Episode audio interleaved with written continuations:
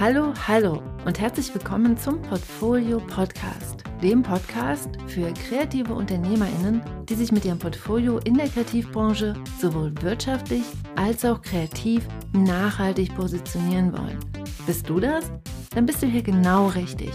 Mein Name ist Franziska Walter und jetzt geht's los mit einem Kopfsprung in die nächste Folge. Let's go! Hey, hey, herzlich willkommen zu dieser neuen Episode des Portfolio Podcasts. Heute haben wir wieder Besuch im Portfolio Podcast und ich freue mich sehr, heute mit dir ein Gespräch mit der Bilderbuch, Kinderbuch- und Jugendbuchlektorin Barbara Gelberg zu teilen. Ich habe von Barbara meinen allerersten Auftrag als Illustratorin bekommen. Im Jahr 2008, da war ich frisch gebackene Designstudentin und sozusagen noch in der Illustrations-Grünschnabel-Liga. Damals hatte Jutta Bauer für ein halbes Jahr einen Lehrauftrag an der Bauhaus-Universität und hat einen Kurs angeboten, der die Nase des Buches hieß. Es ging um Buchcover und deshalb hat Jutta drei befreundete LektorInnen eingeladen. Eine davon war Barbara. So haben wir uns kennengelernt. Einige Monate später hat mir Barbara dann, wie gesagt, meinen ersten Auftrag gegeben, eine Buchcover-Illustration für das Jugendbuch Sommerglück und Idiotenpech von Beate Dölling. Das Cover kam allerdings nicht sonderlich gut an im Verlag, weshalb es dann noch einmal ein paar Jahre gedauert hat, bis ich wieder Illustrationen für Barbara machen durfte.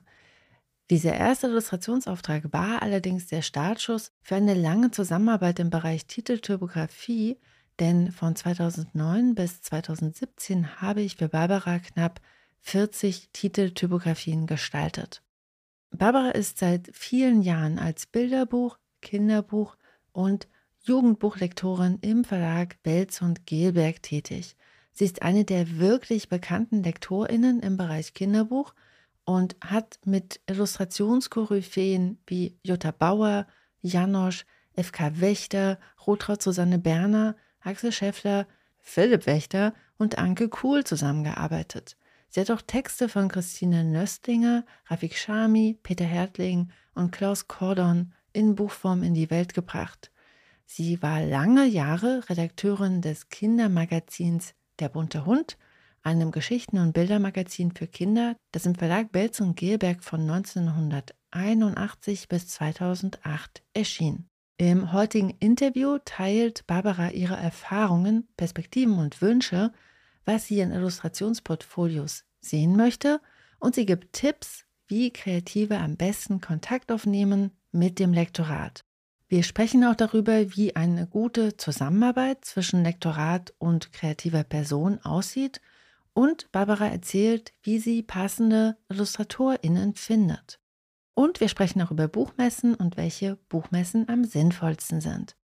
Doch bevor es losgeht, hier noch eine Einladung an dich. Ich möchte dich sehr gerne einladen in die Masterclass Herz oder Geld? Fragezeichen. Genau, Herz und Wirtschaftlichkeit zusammenzubringen ist, zumindest meiner Erfahrung nach, eine der größten Hürden für kreative Menschen, die in der Illustration und im Bereich Design arbeiten. Die gut bezahlten Jobs fühlen sich einfach super schnell an wie Seeletauschen für Geld und die Herzensprojekte bringen einfach dagegen oft kein oder viel zu wenig Honorar. Am 19. September 2023 bist du deshalb herzlich eingeladen in meine neue kostenlose Masterclass Herz oder Geld? Fragezeichen. Es geht also um genau diese Frage, ob du dich entscheiden musst zwischen diesen beiden und wir sprechen über Glaubenssätze zu kreativer Arbeit, die dich daran hindern, Herz und Geld zu verbinden. Wir sprechen also über diese Mythen, die kreative Arbeit umranken und die dich einfach behindern, gleichzeitig wirtschaftlich und künstlerisch erfolgreich zu sein. Die Masterclass geht etwa eine Stunde und am Ende ist auch noch Raum und Zeit für eine QA, in der du mir alle Portfoliofragen stellen kannst, die du mir schon immer mal stellen wolltest. Anmelden kannst du dich für 0 Euro unter www.diegutemappe.de slash masterclass. Den Link dazu findest du auch in den Shownotes. So, genug Werbung. jetzt geht's los mit dem Interview und ich wünsche dir ganz viel Spaß und ganz viele Aha-Momente mit Barbara Gelberg. Let's go!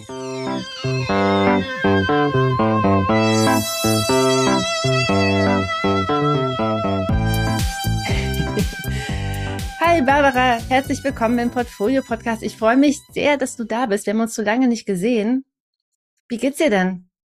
Sehr gut, danke. Ich freue mich, dass ich dich hören kann und dass ich dich sehen kann, weil wir wirklich schon sehr schöne Sachen zusammen gemacht haben. Ja, du bist seit, seit sehr, sehr vielen Jahren Lektorin bei Betz und Gelberg und hast zusammen mit AutorInnen und IllustratorInnen wirklich so unglaublich viele wunderschöne Bücher in die Welt gebracht. Kannst du es mal so überschlagen? Wie viele Bücher waren das so ungefähr? Nee, das kann man nicht wirklich. Also wenn ich jetzt überlege, dass ich seit über 30 Jahren bei Belz und Gelberg bin und im Jahr mindestens zehn Bücher betreue oder eigentlich sind es 20, also dann sind es ja schon eine ganze Menge. Und nicht alle lektoriere ich selber, aber viele davon betreue ich. Und das Tolle daran war eigentlich immer, dass es von Anfang an Bilderbücher waren, Kinderbücher und Jugendliche, sogar Biografien, die ich betreut und lektoriert habe. Also das Ganze war unheimlich vielfältig. Mhm. Und wenn man sich im Bilderbuch- und Kinderbuchbereich ein bisschen auskennt, weiß man, dass das ja immer mindestens zwei AutorInnen sind, nämlich Bild und Text. Und als du mich eingeladen hast zu diesem Podcast, habe ich noch dran gedacht, eines meiner ersten Werke war übrigens die Neubebilderung von Peter Hertlings Hirbel, dieser berühmte Roman mit Bildern von Eva Muggenthaler, die heute noch illustriert, nicht mehr so viel für Kinder, aber immer noch tolle Sachen macht. Und erst später habe ich erfahren, dass es auch ihre erste Illustrationsarbeit war. Und ich habe diese Kinderbücher immer sehr gerne lektoriert und betreut eben weil ich beides hatte, Texte und Bilder. Und das war in den späten 80er Jahren, als ich bei Belzengebech angefangen habe. Und es war einfach eine sehr, sehr spannende Zeit damals. Es waren Autoren wie Christine Nöstlinger da, Peter Hertling, Klaus Kordon, später dann Rafik Shami. Es waren IllustratorInnen wie Jutta Bauer, wie Janosch, wie FK Wächter, wie Rotra Susanne Berner. Dann kam mit seinen ersten Kinderbuchillustrationen Axel Scheffler dazu. Und Nikolaus Heidelbach, auch ein Illustrator, der den Verlag sehr geprägt hat. Später dann Philipp Wächter, mit dem ich immer noch ganz tolle, wunderschöne Bücher mache. Also das war eine, eine, eine wahnsinnig spannende Zeit, wo unheimlich viel ausprobiert wurde, wo ja die ganze Kinderliteratur neu erfunden wurde. Als wir uns kennengelernt haben an der Bauhaus-Universität, ja. Du bist ja, du bist ja in Juttas Projekt gekommen und da haben wir uns kennengelernt. Ja. Ich erinnere mich, dass du da die Geschichte mit Hirbel auch erzählt hast. Dass es dein, dein, dein erstes sozusagen Abenteuer in die Verlagswelt war. Ja. Ja, ich weiß noch, das erste Lektorat war Nasrin Siege Sombo, eine, eine Geschichte, die in Sambia spielt. Und die erste Illustration waren eben mit Eva Muggenthaler, ja, ja. Wie toll. Ich kann mir gut vorstellen, dass, dass es jetzt so ein paar Leute gibt, die zuhören, die gar nicht so wirklich wissen, was LektorInnen eigentlich alles machen. Kannst du uns mal so einen kurzen Überblick geben, was alles dazu gehört zur Arbeit im Lektorat? Ich versuch's mal. Ich glaube, das ist in jedem Verlag anders. Es ist auf jeden Fall sehr vielfältig und wie ich schon gesagt habe, haben Kinderbücher ja die Besonderheit, dass man immer Text und Bild hat, mit unterschiedlichen Gewichtungen natürlich.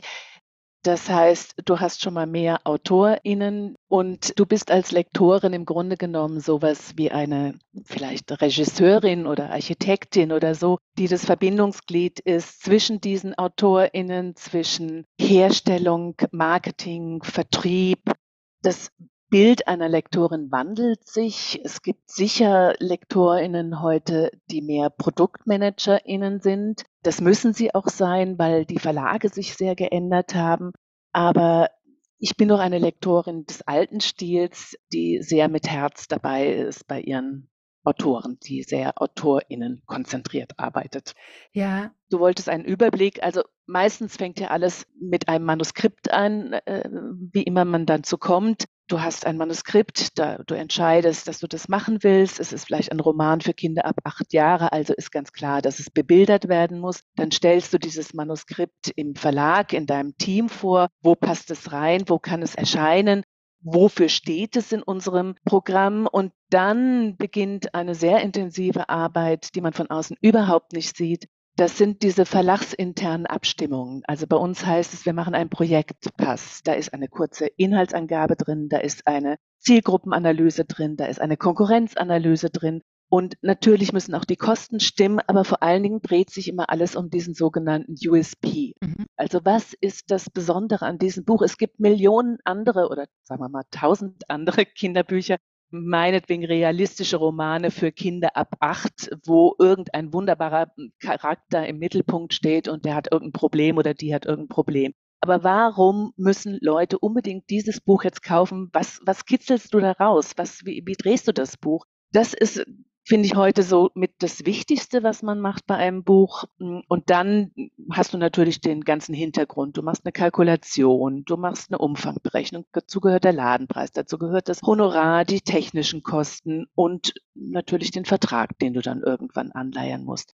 Naja, und dann wird's spannend. Also da hast du schon eine ganze Menge Fäden, die du irgendwie in, die, in der Hand halten musst. Dann geht es mal vor und wieder zurück. Nee, wir machen es doch anders, wir machen es doch in dem Format und so. Und dann äh, sucht man halt die passenden Bilder dazu. Also eine, ein Illustrator, eine Illustratorin. Das könnte übrigens auch ein USP sein. Also wenn du jemand Berühmtes hast, wenn du jemand Beliebtes hast, wenn du Bilder von, ähm, weiß ich nicht, Jutta Bauer oder, oder Axel Scheffler oder Philipp Wächter hast, dann ist es schon ein ganz toller toller USB. Naja, und dann gibt es immer diese Momente, wo man dann, ja, dann findet man eine Illustratorin äh, und wenn es dann die passende ist, darüber kann ich dann noch berichten, ist es halt ein Glücksfall. Und dann geht es in der ganzen Produktion irgendwie weiter und nebenher hast du noch viele, viele Programmvorstellungen intern, du hast Absprachen mit den VertreterInnen, und das musst du immer alles zusammenhalten und dann hast du noch die Autorenarbeit und musst dir irgendwie die IllustratorInnen bei der Stange halten und begeistern und so weiter. Das ist echt viel. ja, das Tolle ist, es ist jedes Mal anders. Verlage versuchen ja immer äh, auch mit Reihen, die sie machen, wenn du eine, eine, Reihe hast, wo du nur einfach einzelne Folgebände reinstellst. Bei uns sind es zum Beispiel die Warrior Cats da funktioniert es, aber alle anderen Bücher, es sind wirklich Individuen, wo nichts gleich ist, alles ist anders und immer wenn alles ganz glatt läuft, dann weißt du schon, also irgendwas kommt noch, irgendwas passiert noch, dass auch dieses Buch zu was Besonderem wird. Und wenn dann aber zum Schluss wirklich ein tolles Buch rauskommt, ist es sofort wachsen, was du da für eine Arbeit mit hattest. Und ja, das ist jedes Mal toll, wenn da dann so das Buch aus der Druckerei kommt wow, und alles stimmt und es äh, riecht gut und das Papier ist gut und du findest nicht sofort einen fetten Fehler oder so. Toll, ja, das macht das toll. Ich liebe auch diesen Moment, aber ich habe für mich irgendwann so festgestellt, ich gucke ganz oft durch und suche den ersten Fehler, weil dann ist es vorbei. Weil es geht ja immer, es ist ja immer irgendwas. Ich glaube, es gibt kein Buch, wo nicht irgendwie so ein Mini-Fehler drin ist. Und ich bin immer ganz happy, wenn ich den ersten gefunden habe und denke so, ha, nicht schlimm. Nein, es gibt manchmal, also sagen wir mal, wenn ein Satzfehler zum Beispiel drin ist, das sieht man ja, dass es ein Satzfehler ist. Das passiert auch einfach, weil Korrekturen heute digital gelesen werden. Und manche KorrekturleserInnen sind im digitalen Lesen eben nicht so gut und dann wird ein Fehler übersehen und dann wird er in der nächsten Auflage geändert. Ärgerlich ist, wenn im Text beschrieben wird, und sie steckte ihre Hand in ihre rechte Hosentasche und marschierte los. Und du hast das Bild gekontert und es ist jetzt die linke Tasche und dann kriegst du Leserbriefe, ey, hallo. Also das sind so Fehler, die finde ich ärgerlich, weil es Kinder betrifft. Und Kinder sind Anfänger im Lesen, im Bilder betrachten und deswegen muss man da besonders genau sein. Hm. Ich habe schon mit diversen LektorInnen zusammengearbeitet und dabei ist mir aufgefallen, dass auch LektorInnen ja so einen gewissen Stil haben. Also die Zusammenarbeit ist auch immer sehr individuell verschieden. In der Zusammenarbeit mit dir habe ich es total geschätzt, dass du zum Beispiel mich immer total herausgefordert hast. Mhm. Ich wusste, du gibst dich nicht mit der erstbesten Idee zufrieden und das habe ich total geschätzt und das ist nicht immer so. Ich fand das gut, weil ich irgendwann gemerkt habe, es macht meine Arbeit aber besser und deswegen habe ich deine Meinung da einfach auch sehr ernst genommen. Ja, das war es ist eigentlich ein schönes Beispiel für eine in meiner Vorstellung gute Zusammenarbeit. Wenn man zum Beispiel wie in unserem Falle mit einer Illustratorin zusammenarbeitet, die nur ein Cover macht, dann ist es ein sehr kurzer, aber sehr intensiver Prozess, mhm. wo viel Zeitdruck dahinter steht und auch eine ganze Menge Abteilungen im Verlag, die auch Druck ausüben und mit drauf gucken. Das versuche ich als Lektorin zu filtern, aber irgendwo spürt man es ja trotzdem, dass man kurzzeit sehr intensiv zusammenarbeitet und dann kommt es eben darauf an, dass man diese Balance finden muss, einerseits zu fordern, dass man Begeisterung irgendwie auslöst, dass man weitergeht, dass man sich nicht zufrieden gibt und darf aber das Ziel nie aus den Augen verlieren. Das heißt, du musst die Balance halten, du musst Kritik aushalten, du siehst dich nicht, du telefonierst meistens und du forderst sehr viel kennst den anderen Menschen aber irgendwer noch. Ich weiß ja noch nicht, wie er tickt. Und wenn das dann funktioniert, wenn du merkst, die Sprache stimmt, man hat vielleicht auch denselben Humor, die E-Mails werden nicht immer falsch verstanden, sondern genau so, wie man sie gemeint hat, dann ist es schon mal eine super Voraussetzung. Und wenn man dann merkt, dass dieses Gegenüber, diese Grafikerin dann eben versteht, was du meinst, dass die auch überhaupt erstmal den Text versteht und kapiert, dass man da ein verkäufliches Cover machen will, aber weil der Text so besonders ist, muss ja auch das Titelbild besonders werden. Und es muss noch dazu zeitlos sein. Und in diesem Falle, das war der Tanz der Tiefseequalle, die wir zusammen gemacht haben, es ist nicht einfach, weil das ja ein, ein Buch ist, was im Lesealter zwischen Kindern und Jugendlichen steht.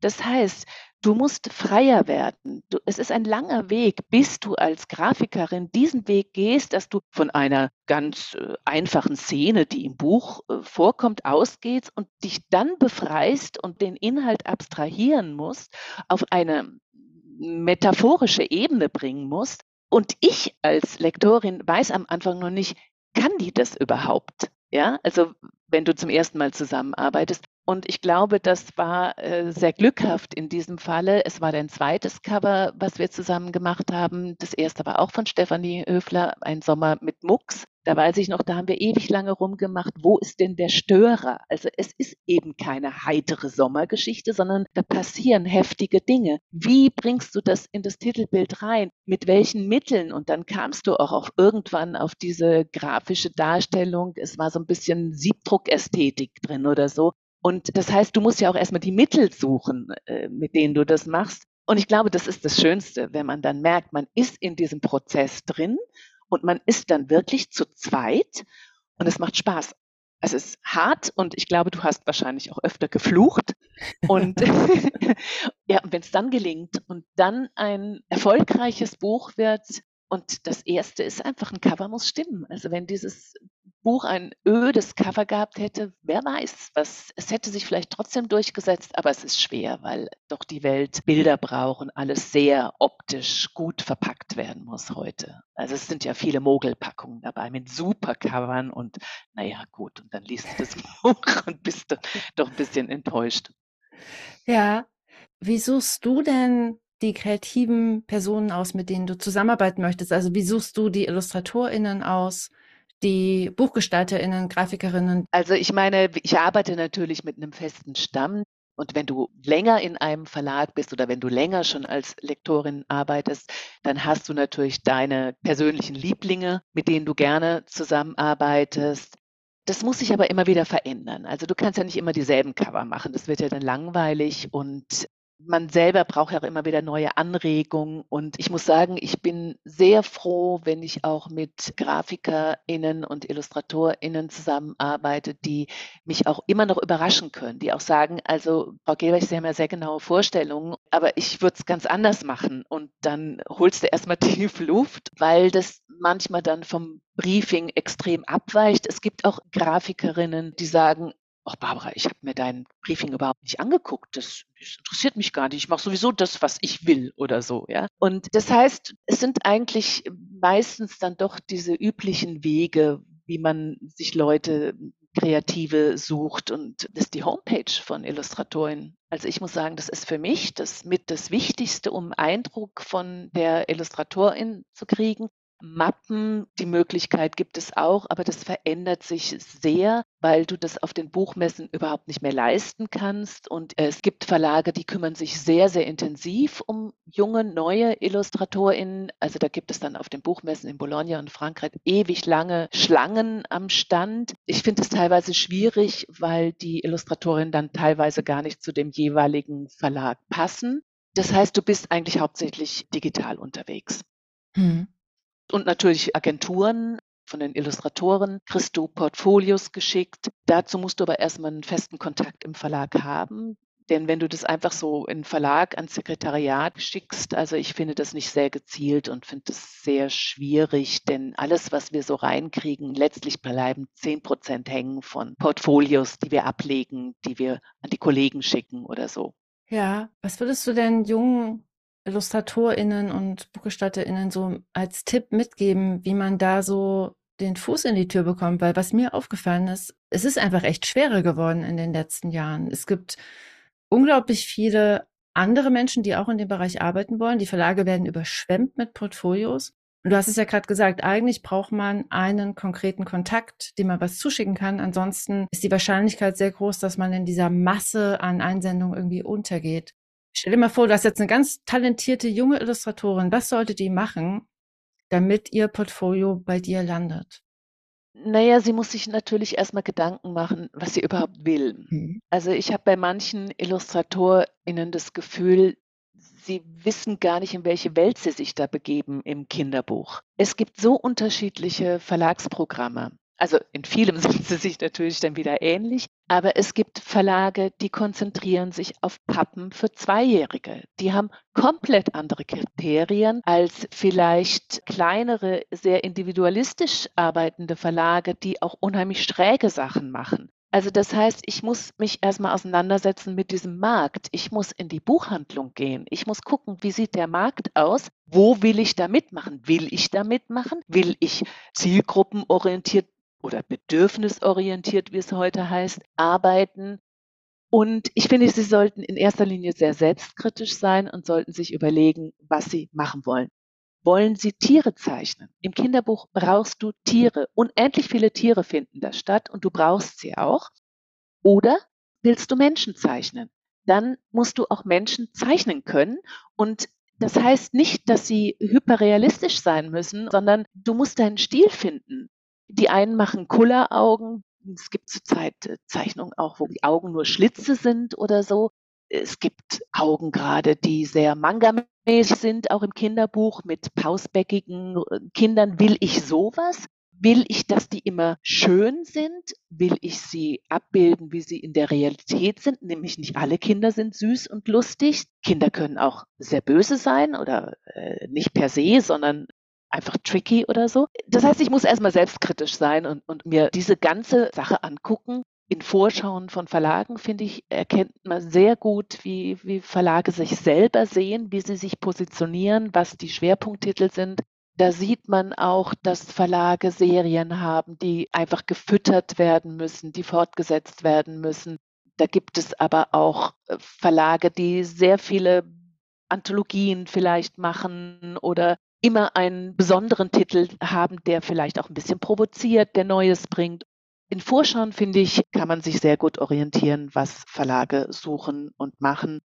Ja, und dann gibt es immer wieder diese Seminare, wo man Menschen begegnet, wo man hingehen muss, Lesewochen, Lesefeste. Also es gibt schon Möglichkeiten, Leute aus dem Verlag kennenzulernen. Was ich übrigens als Lektorin umgekehrt immer sehr geschätzt habe, war, wenn äh, es gibt nicht allzu viele Ausbildungsmöglichkeiten, wo man Illustration studieren kann heute. Aber die, die es gibt, sind teilweise auch sehr engagiert. Und wenn die zum Beispiel am Semesterende Abschlussausstellungen machen und dann gezielt die Verlage einladen, und zwar zuverlässig, also es gibt Universitäten oder Hochschulen, die schicken dann immer so eine Woche vorher ihre Einladung äh, und sind dann irgendwo weit, weit weg von Weinheim, wo der Verlag Belz und Gelberg ist. Und dann denke ich, ey, hallo, ich kann jetzt nicht mal eben schnell da alles umschmeißen und nächste Woche mich vier Stunden in den Zug setzen oder so. Das muss man dann halt ein halbes Jahr vorher ankündigen. Und sowas finde ich zum Beispiel nach wie vor sehr wichtig. Man könnte das sich auch überlegen, wie mache ich das digital oder so. Ne? Wie kann ich daran als Lektorin teilnehmen? Hm. Jeder Studierende trägt in irgendeine digitale Mappe oder sowas was ein und man kann sich an die wenden. Also so wie die Kataloge in Bologna zum Beispiel. Die Kataloge in Bologna fand ich, also früher hat man sie gekauft und dann standen sie im Verlag. Aber auch da hat man einfach geblättert und gesucht und dann musst du über irgendwas stolpern ne? und hängen bleiben. Ja. Und in Bologna war es ja auch immer so, wir haben ja so, wir gucken ja sogar diese Pinnwände an, ne, wenn es irgendwie geht, weil dann hast du irgendeinen Text im Kopf und suchst was ganz Bestimmtes. Jemand, der Tiere zeichnen kann, aber der mit der Personifizierung von den Tieren irgendwie mal anders umgeht oder der witzig zum Beispiel ist. Es gibt unheimlich wenig IllustratorInnen, die humorvoll sind, die, die witzig sein können. Und in unserer Welt, wo es doch im Moment viele Krisen gibt, die Kinder ja auch irgendwie spüren immer, ist natürlich das Bedürfnis nach nicht allzu schweren, dusteren Illustrationen groß. Aber wie halte ich die Balance, ja, ohne dass es kitschig wird? Ich will ja diese, das Unbehagen in dieser Welt, was es gibt. Also bei uns, bei Belz und Gelberg ist es so, wir wollen das ja nicht verschweigen, sondern wir wollen es irgendwie kreativ umwandeln. Und dafür brauche ich die richtigen Illustrationen. Und da muss ich mich ständig auf die Suche machen und es liegt an den IllustratorInnen, die Sichtbarkeit zu erhöhen. Also diese Sichtbarkeit, ja, ist ein Problem, aber das Wichtigste, Homepage, die klar sind, die Lust machen, wo ich sofort auch sehe, was macht diese Frau, dieser Mann noch neben dem Kinderbuch? Was ist denn seine Leidenschaft eigentlich? Macht er das nur als Job-Kinderbuch oder warum, was ist denn, was reizt denn da bei einem Kinderbuch-Illustration oder so? Oder will er oder sie in Richtung Graphic Novel? Auch das kann interessant sein. Das ändert sich ja. Das ist in, in, in skandinavischen Ländern schon lange Usus, dass da Roman und Graphic Novel sich auch in einem und demselben Buch mischt oder so, ja. Oder dass wir Cover machen lassen von Leuten, die normalerweise nur Graphic Novels machen. LektorInnen wühlen überall rum und das Schönste ist immer, wenn man ein paar ja, Websites hat, wo man weiß, ach, jetzt gucke ich mal, was macht die denn jetzt und hat sich da was verändert und so. Also man hat dann schon seinen privaten Ordner, wo da die LieblingsautorInnen und IllustratorInnen drin sind. Ja, du hast es ja eben gesagt, Buchmesse findest du gar nicht mehr so zielführend. Kannst du dazu vielleicht nochmal kurz nochmal ins Detail gehen? Es ist deswegen schwierig, weil, also du hast diese Schlangen, mhm von IllustratorInnen, die sich anstellen. Die informieren sich vorher aber nicht, bei welchem Verlag sie stehen. Sie sehen nur, oh, da ist eine Schlange, da stelle ich mich auch an. Und je länger die Schlange, desto attraktiver ist es vielleicht. Weiß ich nicht, nach welcher Logik das funktioniert. Naja, und dann sehe ich teilweise Mappen, wo ich denke, ey, nee, ne, was willst du bei Belz und Gelbech? Das passt nicht. Also das ist toll gezeichnet, aber es hat nichts mit den Bildern zu tun, die bei Belz und Gelbech erscheinen. Und ich finde, diese Selbsteinschätzung finde ich schwierig und deswegen ist es nicht effektiv. Da wird dann ein Laptop erstmal angemacht, dann dauert das eine Minute, bis das hochgefahren ist und bis der richtige Ordner erscheint. Und dann siehst du schon auf den ersten drei Bildern, nee, ist nichts. Und das tut mir weh, wenn ich dann sofort sagen muss, nee, Sie brauchen gar nicht weiter mir Bilder zu zeigen. Das passt nicht zu uns. Nee, und dann gibt's aber immer wieder diese Glücksfälle und das ist wirklich toll. Das sind dann die, die eigentlich viel zu spät kommen und sagen, ich habe auch meine Mappe vergessen, aber das und das kann ich Ihnen zeigen, was ich gemacht habe. Und dann sage ich, ja, also jetzt habe ich gerade noch fünf Minuten und dann siehst du, wow, super, super, toll. Also da hatten wir auch in Bologna vor allen Dingen wirklich schon auch mit einer italienischen Illustratorin hatte ich eine ganz wundervolle Begegnung. Und dann haben wir das Buch schlussendlich doch nicht gemacht. Ich glaube, es gab formale Gründe. Sie wollte irgendwie 64 Seiten und wir haben gesagt nur 32 Seiten. Also das ist ja dann alles genormt und so weiter. Man darf ja nicht vergessen, ein Verlag achtet immer auf Wiederverwertbarkeit ein Bilderbuch mit 64 Seiten, das kann ich nicht in unserer Taschenbuchreihe Minimax bringen, weil da nur 32-seitige Bilderbücher drin sind. Ich muss es aber die Möglichkeit haben, noch irgendwas damit zu machen, damit es nicht nur diese eine Form des Bilderbuchs hat. Auf jeden Fall diese italienische Illustratorin, da haben wir das Bilderbuch abgelehnt. Naja, und dann drei Jahre später habe ich das über eine deutsche Agentur angeboten gekriegt. Und das war die Irene Penazzi in unserem Garten. Und ich habe mich so gefreut, dass die einen Verlag gefunden hat, einen italienischen Verlag und dann an eine deutsche Agentin damit gegangen ist für die deutschen Rechte. Und dann haben wir es als Lizenz gemacht. Und das war toll. Also, und das Bologna. Also, das ist, ich kann immer wieder nur sagen, Bologna, Bologna, abgesehen davon, dass es einfach eine wunderschöne Stadt ist. Das schlägt sich atmosphärisch unbedingt nieder, auch auf die Verlagsleute, die sich freuen, äh, in einer schönen Stadt zu sein und gut zu essen und äh, die Möglichkeit haben, sich abends in der Bar zu treffen, weil das ja alles Networking irgendwie ist. Und Lektoren sitzen ja auch meistens recht einsam und alleine da mit ihren Sachen und freuen sich, wenn sie auch international mit Kollegen reden können.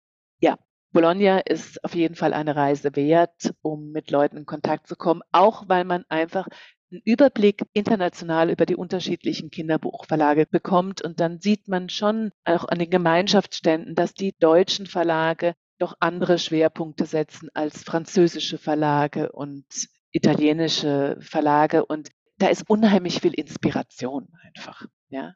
Ja, Bologna ist toll.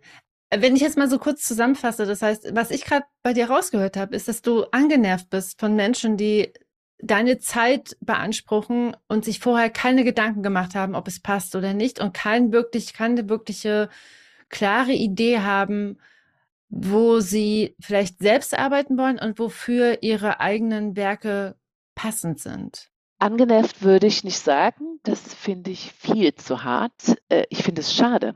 Okay. Ich würde sagen, es ist einfach schade für beide Beteiligte, weil es so eine gute Zeit sein kann. Also ich habe dann noch immer wieder beim Mappen gute Gespräche und sage, sagen Sie mal, warum machen Sie denn da in der und der Richtung nicht weiter? Warum zeichnen Sie Menschen, wenn Sie offensichtlich gar nicht gut Kinder zeichnen können, aber Sie können fantastisch Tiere zeichnen und diese Szenerie, wie die da sitzen in der Kneipe oder so, die Tiere, das ist ja großartig, da ist ja ganz viel Witz drin und dann sagen Sie dir, das hat mir noch niemand gesagt, das finde ich jetzt gut.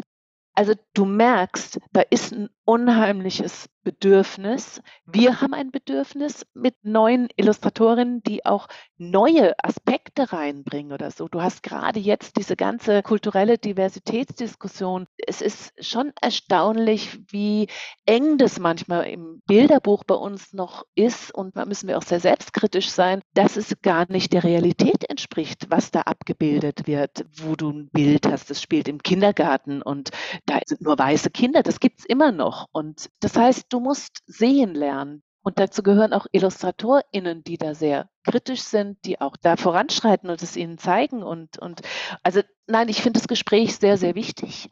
Deswegen finde ich auch Messen nach wie vor sehr wichtig. Es gibt Illustrationsforen, wo Diskussionen stattfinden. Ich glaube, es hängt immer mit Zufällen zusammen. Ich glaube, IllustratorInnen müssen auch mit anderen IllustratorInnen reden. Da müssen Erfahrungen weitergegeben werden. Solche Sachen, wie du sie machst, wie sieht eine gute Mappe aus oder so, das gehört eben auch dazu, ja. Und ich brauche nicht alle Bilder zeigen von einem fertigen Bilderbuch, was ich als Illustratorin gemacht habe, was erschienen ist. Da reichen drei Doppelseiten. Dann habe ich als Profi, weiß ich, was das für ein Bilderbuch ist, ja.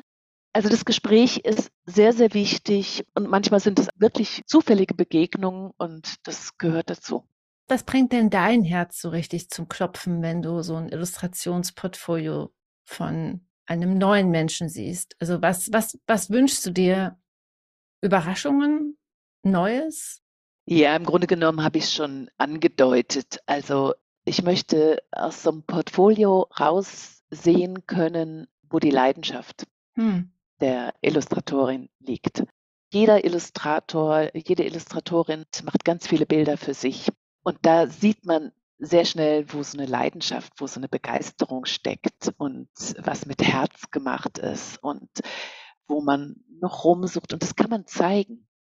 Und wenn man vielleicht auch was fürs Erwachsenenbuch macht, Cover oder so, das kann da auch drin sein. Das, das muss nicht nur Kinderbuch sein. Also das finde ich wichtig, dass da einfach eine gewisse Vielfalt ist. Also ich gucke mir auch gerne, gerne zum Beispiel immer wieder auf Instagram oder so äh, folgt man dann eben doch einigen und da kriegt man schon ganz schön mit, auf was die achten, was sie beeinflusst, wo sie suchen, wo sie, ja, was sie für Bilder machen, für sich, für andere und so weiter. Das heißt, korrigiere mich gern, wenn ich das vielleicht falsch zusammenfasse, aber für mich klingt das so, als ob der Mensch auch einfach total wichtig ist, als ob es wichtig ist, dass du siehst, welcher Mensch sitzt dir da eigentlich gerade gegenüber, was interessiert diese Person, was für eine Leidenschaft hat sie, wofür brennt sie ich glaube schon, ja. Bücher werden von Menschen gemacht. Geschichten, Bilder für Kinder. natürlich auch immer für die erwachsenen Eltern, die diese Bücher vermitteln. Das darf man nicht vergessen. Wir haben im Kinderbuch, das ist die Besonderheit, zwei Zielgruppen eigentlich. Wir machen Bücher für Kinder, aber kaufen tun sie die Eltern und äh, auswählen. Ja, ganz wichtig. Und deswegen machst du eigentlich Bücher für Kinder, die auch Eltern gefallen müssen. Manchmal geht es ein bisschen auseinander.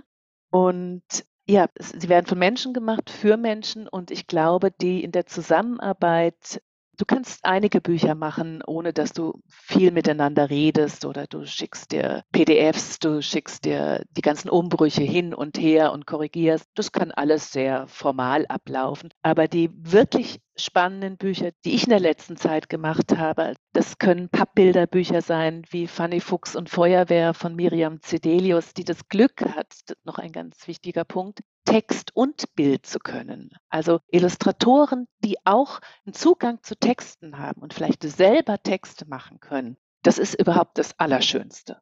Das ist eine Zusammenarbeit, die hat funktioniert, weil wir dieselbe Sprache sprechen. Ja, und genauso, wenn ich Bilderbücher mit Stefanie Höfler und Claudia Weikert mache, um diese Igel-Kindergartengruppe, das ist ja ein ständiges Hin und Her zwischen Text, also das sind Auftragsarbeiten gewesen, dann hat Stefanie Höfler den Text geschrieben, dann suche ich eine Illustratorin, dann muss ich mit der Autorin reden.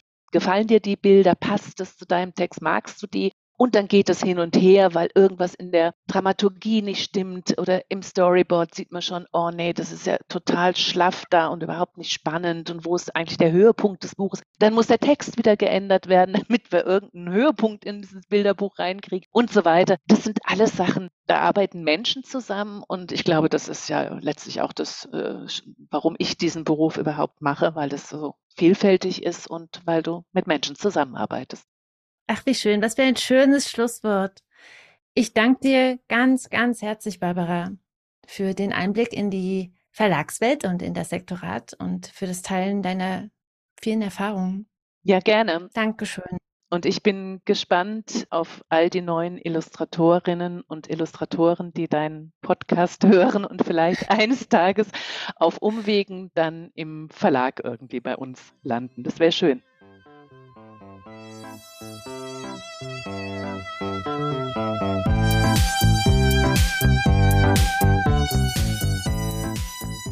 So, das war das Gespräch mit Barbara Gelberg. Gehörst du zu den Illustrierenden, die bei Belz und Gelberg jetzt auf einmal anklopfen? Wenn du jetzt denkst, ja, aber wie genau mache ich das denn? Und wie klopfe ich vielleicht nicht nur einmal an, sondern bekomme es einfach mal hin, dass mein Portfolio und meine Akquise auch mich und meine Persönlichkeit widerspiegeln? Und wenn du dann auch noch denkst, hm, und ganz ehrlich, ich weiß überhaupt nicht so genau, wofür ich eigentlich gerade brenne und wofür ich stehe, wenn du das denkst, dann komm in die Portfolio Akademie. Das ist mein zwölfwöchiges Online-Programm für DesignerInnen und IllustratorInnen und darin positionierst du dich und zwar nachhaltig, also sowohl künstlerisch als auch wirtschaftlich. Denn du brauchst beides, um deine Kreativität wachsen zu lassen und damit erfolgreich im Beruf zu sein. Du brauchst Herz, und Wirtschaftlichkeit. Am Ende der zwölf Wochen wirst du nicht nur mehr über dein Portfolio wissen, sondern auch über dich selbst und du wirst nur noch die Akquise machen, die dir Ergebnisse bringt. Die nächste Portfolio-Akademie öffnet bald ihre Türen am 25. September 2023 und diese öffnen sich nur für eine Woche. Das heißt, nur in dieser einen Woche kannst du deine Teilnahme buchen. Danach schließen sich die Türen wieder und öffnen sich erst wieder nächstes Jahr. Und hier auch ein Hinweis, da ich die PA, also die Portfolio Akademie, kontinuierlich weiterentwickle, wird der Preis nächstes Jahr auch steigen. Aktuell kannst du dich ganz unverbindlich noch in die Warteliste eintragen. Dann bekommst du alle Infos zur PA und du bekommst sogar noch ein Special Wartelistenangebot, bevor die Türen sich offiziell öffnen. Dieses Wartelistenangebot endet allerdings am 15. September, also morgen. Eintragen kannst du dich noch ganz, ganz schnell unter www.diegutemappe.de slash pa, p wie Portfolio und a wie Akademie. Und wenn du gerade keine zwölf Wochen Zeit dafür hast, weil die PA geht ja zwölf Wochen, oder keine 900 Euro in deine nachhaltige Positionierung investieren möchtest oder kannst, dann kauf dir gerne mein Buch Die gute Mappe oder leih es dir in der Bibliothek aus. Und wenn es das Buch in deiner Bibliothek noch nicht gibt, dann sag da einfach mal Bescheid und frag, ob sie es bestellen können. Jetzt mal ganz gezielt die Frage an dich. Zeigt dein Portfolio und deine Webseite und dein Instagram-Profil und deine nächste Akquiseaktion auch dich mit deinen Leidenschaften und mit deinem Herzen? Und wenn du jetzt sagst, hm, weiß ich nicht, dann die Frage, wie kannst du das erreichen? Teile deine Erkenntnisse und Erfahrungen gern direkt unter dem Podcast oder du weißt, was kommt, auf Instagram. und damit wünsche ich dir alles Liebe. Wir hören uns wieder nächste Woche. Ich freue mich auf dich. Bis dahin. Tschüss.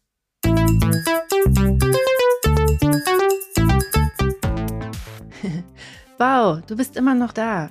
Du bist der Knaller. Ich freue mich sehr, dass du dir die Podcast-Folge bis hierhin angehört hast. Hier nochmal der Hinweis, du findest alle Links in den Show Notes. Auf meiner Seite www.diegutemappe.de findest du noch weitere, auch viele kostenlose Ressourcen, um dich besser aufzustellen, um dein Portfolio zu überarbeiten und um damit dann einfach mehr Aufträge zu akquirieren. Deshalb schau dich da gerne mal um und wenn dir die Folge geholfen hat, dann freue ich mich sehr, wenn du sie auf Apple Podcast bewertest und ihr ein paar Sterne schenkst. Oder noch besser, sie einfach KollegInnen und FreundInnen weiterempfiehlst. Dann haben deine FreundInnen vielleicht auch ein paar Aha-Momente und du unterstützt damit gleichzeitig auch den Podcast. Denn Weiterempfehlungen und Rezensionen und Sterne sorgen dafür, dass der Algorithmus versteht, dass der Podcast Relevanz hat für GestalterInnen, DesignerInnen und IllustratorInnen.